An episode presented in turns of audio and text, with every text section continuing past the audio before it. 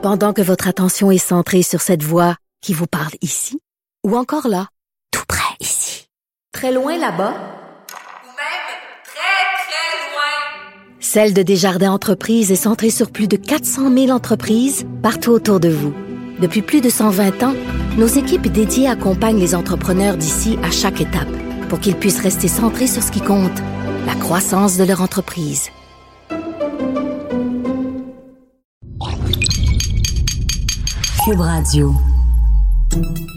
Salut, c'est Charles Dran avec l'équipe dans 5 minutes. On s'intéresse aux sciences, à l'histoire et à l'actualité. Aujourd'hui, on parle d'humour. D'humour au temps de Staline. On n'associe pas naturellement le régime bolchevique ou stalinien à des occasions de se taper sur les cuisses. Et pour vrai, les conditions de vie pour la plupart des gens étaient pas vraiment drôle, euh, c'est bien documenté. Ce qu'on sait moins, c'est que les Soviétiques, pour décompresser, ils n'hésitaient pas à se moquer ouvertement de Staline en racontant des, des blagues qui le ridiculisaient, lui ou ses plans. Ça leur faisait sans doute du bien, mais ça pouvait aussi leur coûter très cher. Eh bien, un Écossais, docteur en histoire, Jonathan Waterloo, a publié à la fin de l'année dernière un livre sur le sujet. It's only a joke, comrade. Baptiste Zapirin nous en dit plus sur l'humour au temps goulag. C'est l'histoire de Staline qui nage, mais commence à se noyer. Un paysan qui passait par là saute dans l'eau, le ramène sur le rivage, sans savoir qui c'est. Staline lui demande alors ce qu'il aimerait comme récompense, et réalisant qu'il l'avait sauvé, le paysan s'écrie ⁇ Rien, s'il vous plaît, ne dites à personne que je vous ai sauvé !⁇ Cette anecdote, avec un K, anecdote c'est le mot russe pour dire blague, cette anecdote, elle a été racontée en 1937 par Boris Orman, un boulanger soviétique, à la cafétéria de sa boulangerie. Alors c'est typiquement le genre de plaisanterie qui pouvait vous conduire à un séjour dans un camp de travaux forcés. C'est d'ailleurs ce qui lui est arrivé, il a fait 10 ans au goulag. Difficile de savoir combien de personnes se sont faites enfermer durant le régime soviétique pour une blague intempestive.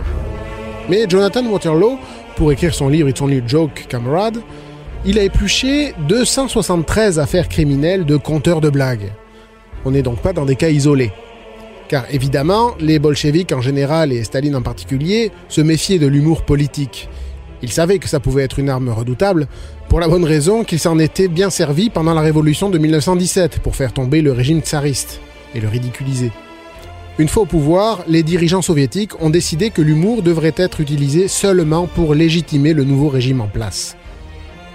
On avait des magazines satiriques à l'époque, comme Crocodile. Alors oui, avec deux K, Crocodile.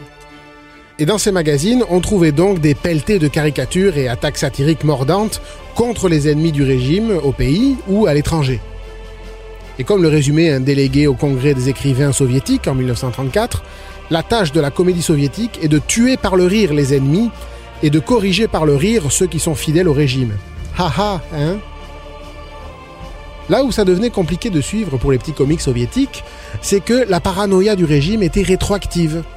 Alors en 1932, quand le cheminot Pavel Gadalov ricane en disant que le fascisme et le communisme sont comme deux poids dans une même cosse, ça passe. Mais en 1937, ça passe plus. Les autorités ont réinterprété sa blague comme le signe révélateur d'un ennemi caché. Et boum, c'est un goulag. Franchement, juger les gens pour ce qu'ils ont dit des années plus tôt, on se croirait sur Twitter. Mais au final, plus le régime soviétique se montrait répressif, et plus ça donnait envie aux gens de partager leurs blagues. Pas tant par esprit de rébellion, mais plus pour trouver une soupape pour décompresser de leur vie particulièrement rude. Les blagues nous ont toujours sauvés. C'est ce qu'a dit Mikhail Gorbatchev, l'homme qui a dirigé les dernières années de l'URSS. Et puis, avouez-le, hein, la joke sur Staline qui a perdu sa pipe la retrouve sous son sofa et le dit au chef de la police secrète qui répond Impossible, trois personnes ont déjà confessé ce crime. Elle est bonne, non? Non?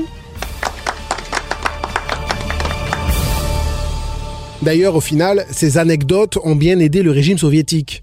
Les dirigeants avaient peut-être du mal à comprendre que ces blagues allaient dans leur intérêt.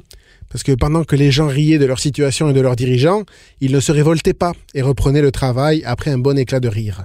Oui, comme dans le roman 1984, par exemple, où la contestation est prévue par le régime dictatorial en place, ou dans le film La Matrice, où les rebelles font partie du système généré par La Matrice.